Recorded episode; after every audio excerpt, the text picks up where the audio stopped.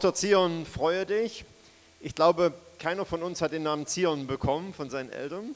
Äh, Gibt es eine Tochter Zion unter uns? Deshalb wäre es vielleicht mal eine gute Überlegung, mal den eigenen Namen einzusetzen. Also, Ines, freue dich, ja, der König kommt. Monika, genau. Also, jetzt müssen wir aber mal die Frage stellen, freue ich mich wirklich? Ich hab, bin nämlich diese Woche selber erschrocken über diese Frage. Ich erkläre euch auch gleich warum. Wer die Losung von euch liest, der hat vielleicht diese Woche festgestellt, dass eine, dass eine Weihnachtsliedstrophe diese Woche im Losungstext unten drunter stand. Und die wollen wir jetzt mal zusammen singen. Da ist auch davon die Rede, dass Jesus zu uns kommt, in unsere Herzenskrippe. Bräuchten mal das erste Bild von der Predigt, bitte. So, hier links steht ein Teil des Textes und ähm, die Strophe heißt folgendermaßen, eins aber hoffe ich, wirst du mir, mein Heiland, nicht versagen. Das ist aus dem Lied Ich stehe an deiner Krippen hier. Ne? Eins aber hoffe ich, wirst du mir, mein Heiland, nicht versagen, dass ich dich möge für und für in, bei und an mir tragen. Und dann äh, kommt das, so lass mich doch dein Kripplein sein, komm, komm und lege bei mir ein, dich und alle deine Freuden. Erste Teil habe ich leider vergessen aufzuschreiben, sorry. Den müssen wir jetzt aus dem Kopf hinkriegen. Sprechen wir erstmal noch gemeinsam. Eins aber hoffe ich, wirst du mir, alle?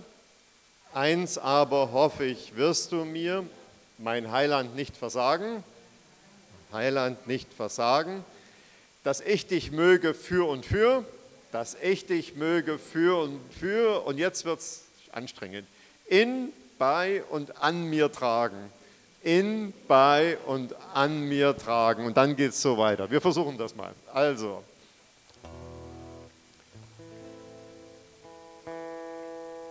Ein.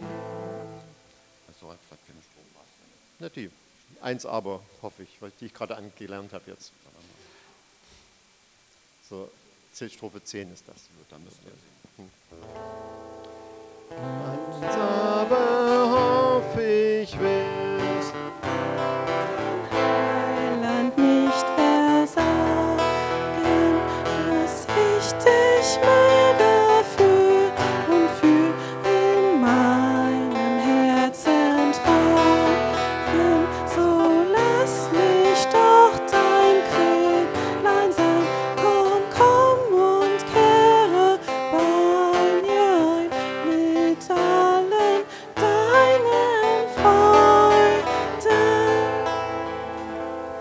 Dankeschön, jetzt haben wir den Losungstext miteinander gesungen. Danke für euren Support.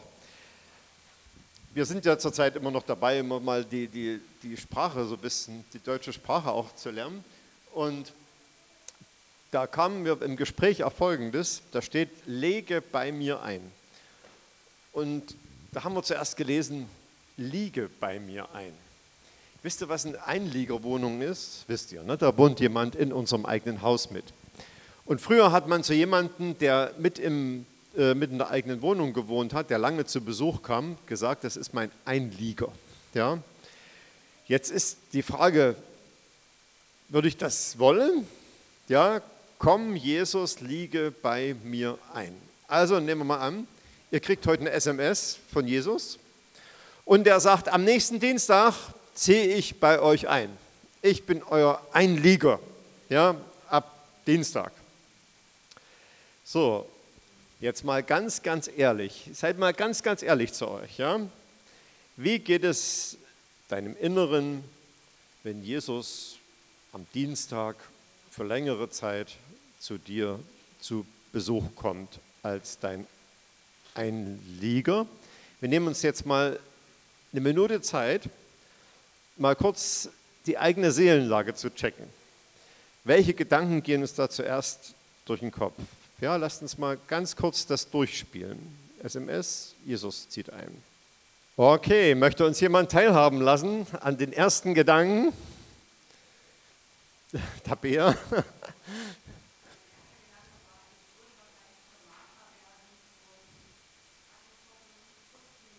Aha, also bei ihr stünde sofort Backenputzen auf dem Programm, genau. Du freust dich, dass er wiederkommt. Freu, würdest du dich auch freuen, wenn er Dienstag in deine Wohnung kommt, Cordy? Ja.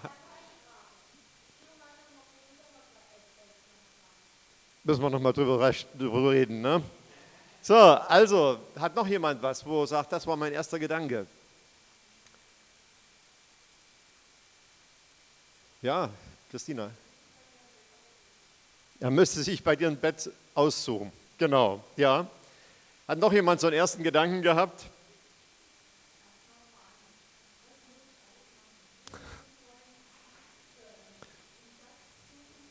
Ja, erst erstmal Panik. Ne? Wie soll ich das ähm, organisieren? Ihr könnt gerne darüber auch noch mal weiterreden. Wir haben ja beim vorletzten Abendmahlsgottesdienst auch kleine Kärtchen gezogen, wo wir uns gegenseitig anrufen wollten. Haben wir schon öfters gemacht. Wir machen das heute mal nicht. Es ist gerade mal Weihnachtspause. Aber erinnert euch mal an die Kärtchen. Und vielleicht könnt ihr euch mal gegenseitig anrufen nächste Woche und mal irgendjemand von der Gemeinde, den ihr schon kennt, ne, fragen, wie würdet ihr es denn damit gehen? Ich sage euch jetzt mal, wie mir das gegangen ist, warum ich erschrocken bin. Also wir haben ja eine Tochter Zion hier unter uns, die Cordy, die freut sich. Er hat gesagt, dass, dass Jesus freut sich, wenn Jesus kommt.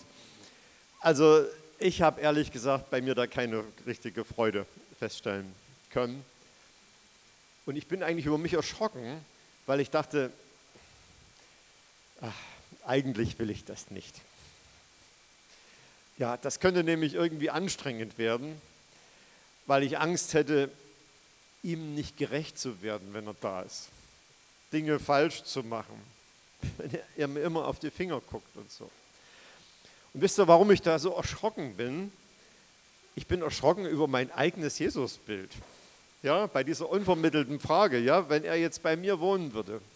Warum löst das nicht zuerst diese Zionsfreude aus, sondern, oh, da muss ich mich ja irgendwie anstrengen, benehmen, ja, also wenn er jetzt plötzlich da ist. Wisst ihr, und ich will uns jetzt einfach mit hineinnehmen in den Bibeltext, der uns sagt, Steffen, deine Angst ist, ist unbegründet. Die, die ist nicht nötig. Ja, weil du nimmst einen anderen Jesus mit in deine Dreizimmerwohnung als den, den du dir vielleicht manchmal vorstellst. Wenn er klingelt in unserer Herzenstüre, ist er ganz anders, als man es vielleicht befürchtet. Und so möchte ich uns mal Entwarnung geben, wie ich mir dann selber auch Entwarnung gegeben habe, ähm, wie Jesus ist. Wir lesen hier in unserem Bibeltext aus Sacharja 9, siehe, dein König kommt zu dir. Wie kommt er denn? Wie kommt er am Dienstag? Er kommt demütig und auf einem Esel reitend, und zwar auf einem Fohlen, einem Jungen der Eselin.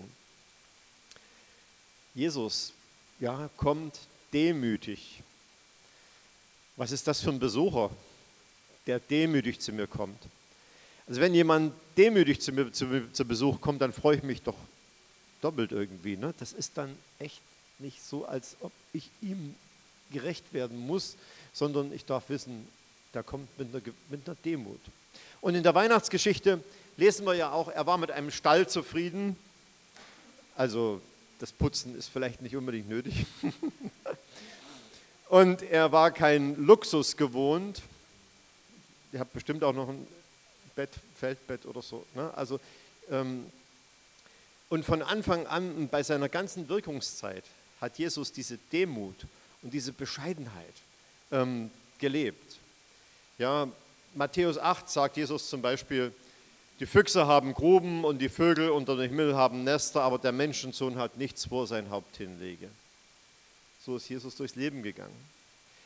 Und wisst ihr, das ist für mich eine große Entwarnung. Er kommt nicht mit den Augen des Anspruchs in meine Wohnung, sondern er hat uns was, hat was ganz anderes im Blick, als sich bei mir umzusehen, was ich falsch oder richtig mache und wie das hier alles ist. Und das sagt er uns in Matthäus 12. Da bräuchten wir bitte mal das nächste Bild. Da lesen wir nämlich, da sagt Jesus selber von sich, er zitiert äh, verschiedene Stellen aus dem Alten Testament hier. Und da ist er selber gemeint, ich werde meinen Geist auf ihn legen, also auf Jesus, und er verkündigt den Völkern das Recht. Er wird nicht streiten und herumschreien. Man wird seine Stimme nicht auf den Straßen hören. Ein geknicktes Rohr wird er nicht zerbrechen, einen glimmenden Docht löscht er nicht aus. So verhilft er dem Recht zum Sieg und auf ihn werden die Völker hoffen. Also, dieser Gast, der dann bei mir einzieht, dessen Stimme wird man nicht auf den Straßen hören. Ich habe das schon mal gehabt im Leben, dass ich jemanden hatte in meiner Wohnung, der so rumgeschrien hat, sich so benommen hat, dass man wirklich gehofft hat, das war ein Neubaublock, ne, dass die Nachbarn das nicht so, so, so hören, ja, wo man sich schämt dafür, dass jemand laut wird in der eigenen Wohnung. Also bei Jesus ist das offenbar ganz anders, wenn der zu uns kommt. Dann sagt er, dein Geknicktsein will ich nicht noch weiter knicken. Wisst ihr, wenn Jesus kommt am Dienstag und uns so vorfindet, wo wir, wo wir vielleicht gerade in einem Tief sind, das kennen wir doch alle. Ne? Brauchen wir keine Angst zu haben, dass er klingelt und sagt, du, hey, brauchst du nicht geknickt zu sein, wieso kannst du als, wieso kannst du als Christ geknickt sein? Das geht doch gar nicht, es gibt doch mich. Ja? Und was würde dann passieren, wenn er so mit mir reden würde? Da würde mein Knick kann immer mehr knicken. Ja?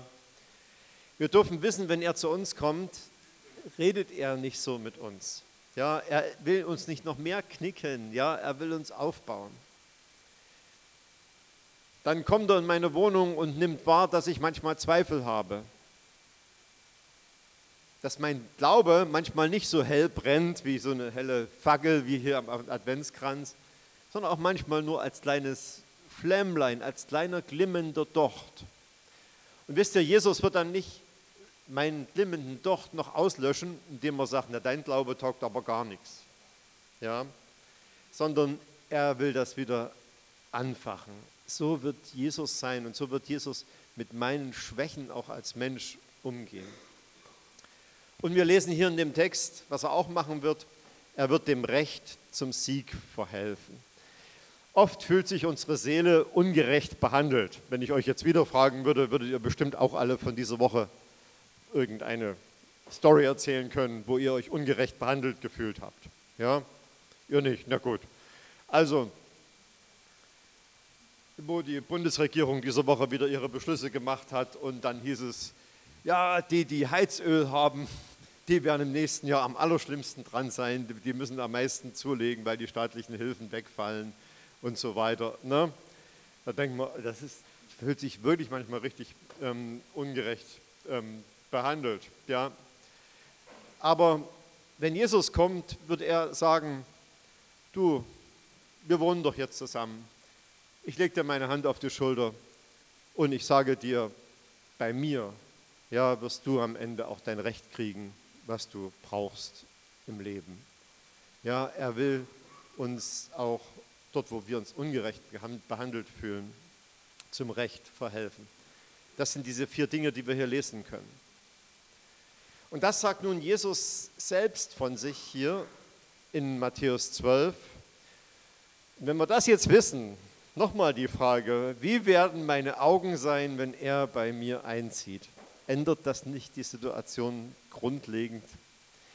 Dass ich weiß, wenn Jesus kommt, dann achtet er nicht auf die Äußerlichkeiten meines Lebens. Und er achtet auch nicht auf das, was ich ihm erstmal zu bieten habe.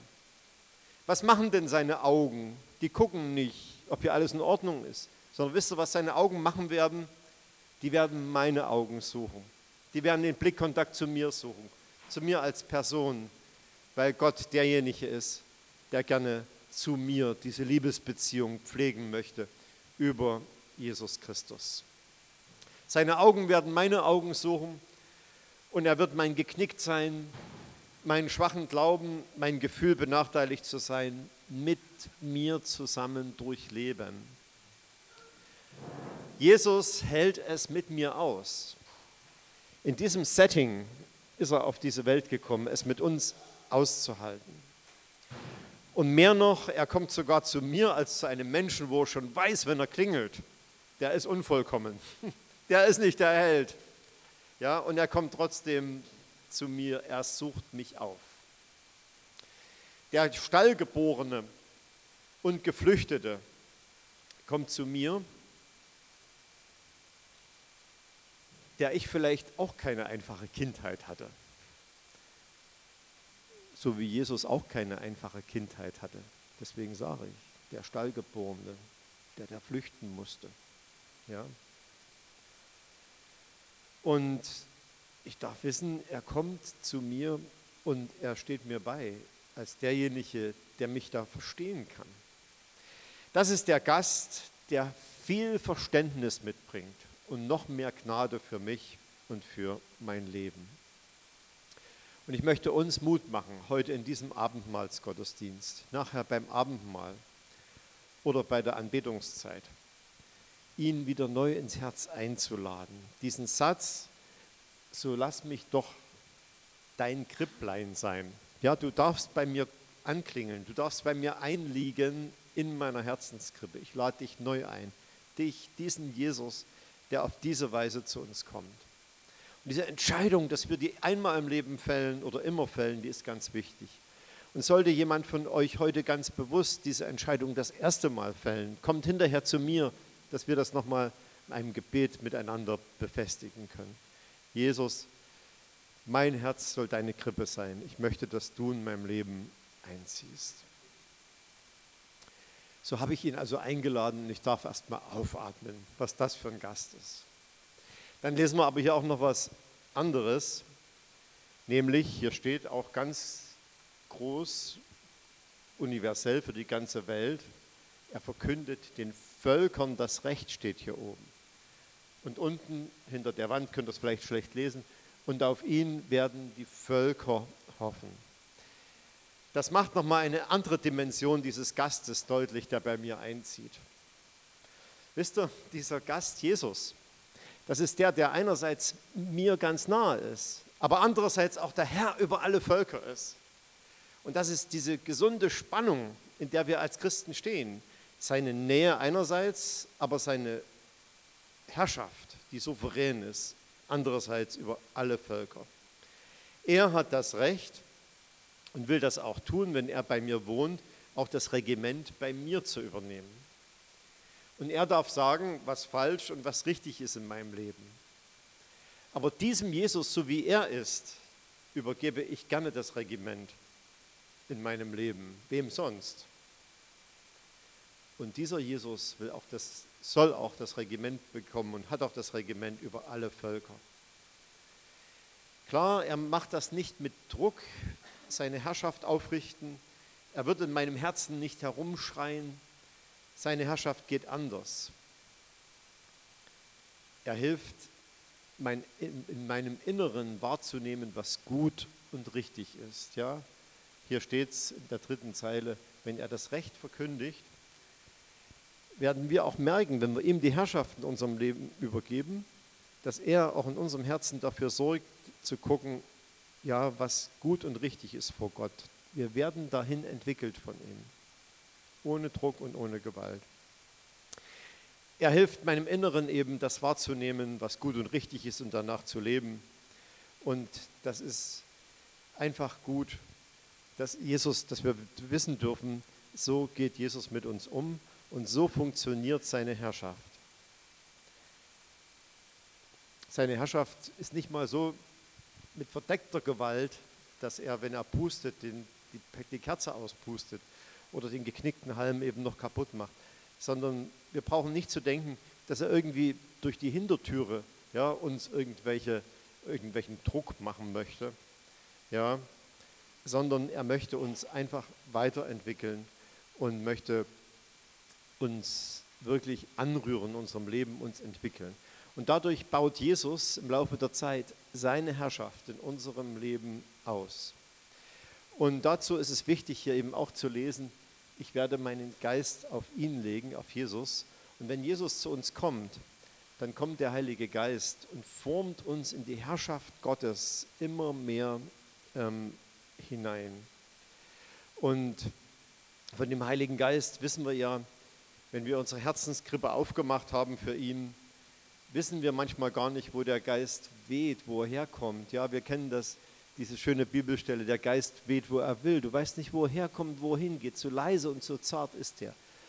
Und mit diesem Geist will Gott uns in unserem Leben weiter formen in seine Herrschaft hinein und nicht mit dem Pusten, was, was, was Leben in uns auspustet und Freiheit in uns auspustet. Dieser Geist Gottes, der will Leben und Hoffnung und ein gerechtes Leben in mir anfachen. Und das ist ein wunderbares Ziel nach vorne. Jeder, der mit Jesus lebt, darf wissen, er möchte uns das geben, dieses, ja, diese Hoffnung und dieses volle Leben mit diesem Ziel, wir werden immer mehr umgestaltet in sein Bild. Und er hat eben die Autorität, trotz allem zu sagen, was richtig ist und was nicht richtig ist. Das äh, steht hier. Und wir dürfen wissen, dieser Jesus, er kommt auch als der Anspruchsvolle, als derjenige, der sagt, ich möchte gern, dass meine Herrschaft überall auch bekannt wird. Die Herrschaft, die du selber in deinem Herzen erlebst, möchte ich gern, dass die überall auch bekannt wird. Das ist schon auch sein Anspruch. Na, sein Zuspruch ist, dass er unserer Seele leise zuspricht und leise weiterentwickelt. Aber sein Anspruch ist auch, dass das alle Menschen doch möglichst erfahren, dass er der Herr ist und dass er die Herrschaft hat. Und das sehen wir auf der letzten Folie nochmal richtig deutlich. Ja, ihr seht jetzt, die Folie ist in Königsblau gemacht. Die letzte, die war in einem warmen Rot. Das ist jetzt Königsblau. Ja? Blau ist die Farbe der Herrschaft. Deswegen haben Marias auch oft blaue Kleider an auf den alten Zeichnungen. Zeichen für die Herrschaft. Also, siehe, dein König kommt zu dir, gerecht und siegreich, und er verkündet Frieden den Nationen und seine Herrschaft reicht bis an die Enden der Erde. Wir dürfen wissen, er ist derjenige, der für die ganze Welt der ist, der jedem Menschen auf diesem Erdball Frieden bringen möchte, diesen Frieden. Er möchte bei jedem Herz, bei jedem, jedes Herz in der Krippe einkehren.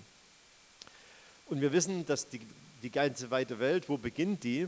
Die beginnt genau in meinem Hausaufgang, wo ich wohne, nämlich mit den Menschen, die da auch wohnen. Ne? Dort beginnt doch eigentlich schon die weite Welt. Und deshalb ist es, lohnt sich total, ihr Lieben, von diesem Jesus auch anderen zu, zu erzählen.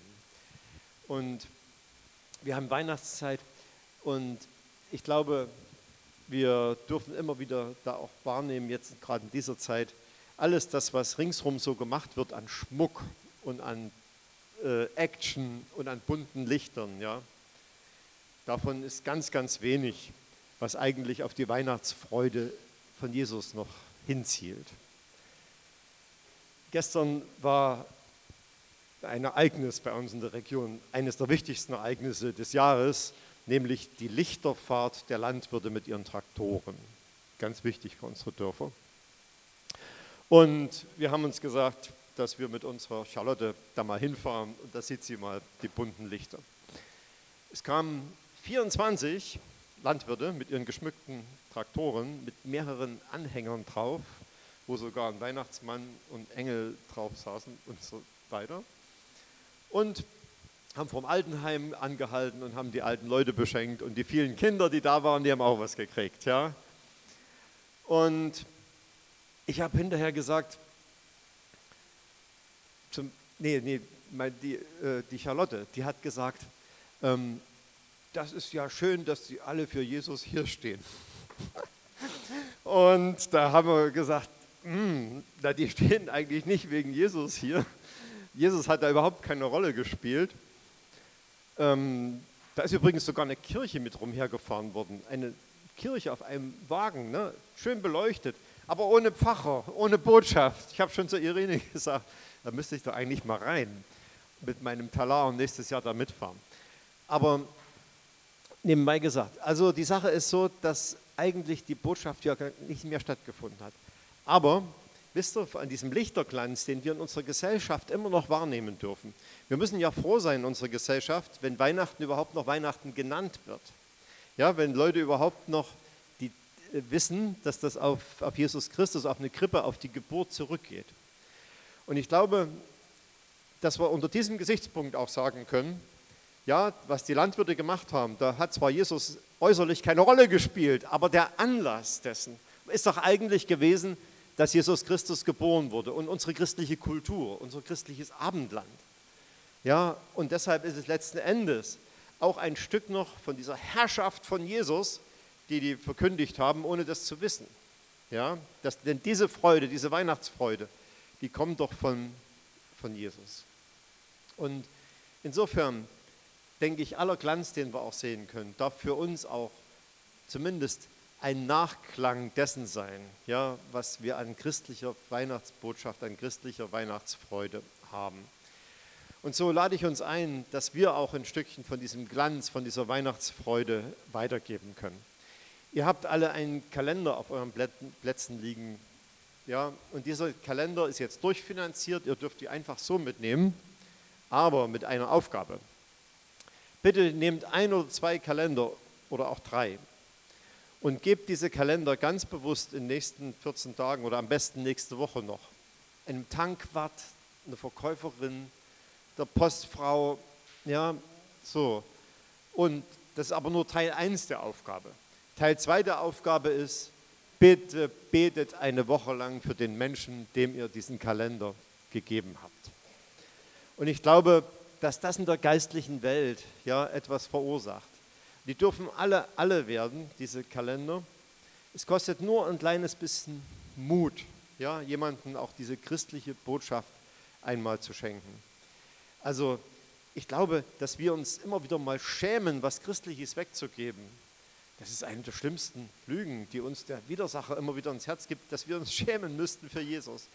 Wisst ihr, für diesen Besucher, für den, der bei mir einziehen will, der diese, diesen Charakter hat, diese Liebe zu mir hat, diesen Blick zu mir hat, muss ich mich doch nicht schämen. Oder für den dürfen wir doch unterwegs sein. Und so lade ich uns ein, dass wir auch diese wunderbare Botschaft, die, dass seine Herrschaft bis ans Ende der Welt reicht, mit kleiner Münze weitergeben an die Menschen. Sie auch einladen zu unserer Christfestbar am Heiligabend und ähm, wirklich auch uns schmücken können mit diesem Jesus. Wie wäre es denn dem Nachbarn zu sagen, du, ich habe in meinem Herz so eine kleine Krippe und da habe ich Jesus aufgenommen. Willst du es nicht auch machen? Schämen wir uns? Oder sagen wir, nee, das, ich will mich gerade nicht schämen. Ich will einfach weitergeben, was Jesus mir bedeutet. Das nächste Lied, was wir jetzt singen wollen, das ist nochmal ein Lied, wo wir uns darüber nochmal Gedanken machen können, wie soll ich dich empfangen und wie begegnen dir. Und im Hinterkopf dürft ihr euch das mit dem Dienstag mal durchspielen. Ja, wie soll ich dich empfangen? Wie begegnen dir, wenn er Dienstag bei uns anklingelt? Wir singen zwei Strophen dieses Liedes. Nach der zweiten Strophe machen wir eine kurze Pause. Und in dieser Pause bitten wir euch, nochmal auf Gott zu hören, ob er euch persönlich noch was sagen möchte oder für die Gemeinde etwas sagen möchte. Wenn ihr das spürt, er hat für die Gemeinde was zu sagen, kommt am Ende des Gottesdienstes nochmal ein Platz, wo ihr nach vorne kommen könnt und das auch gerne der Gemeinde weitergeben könnt. Amen.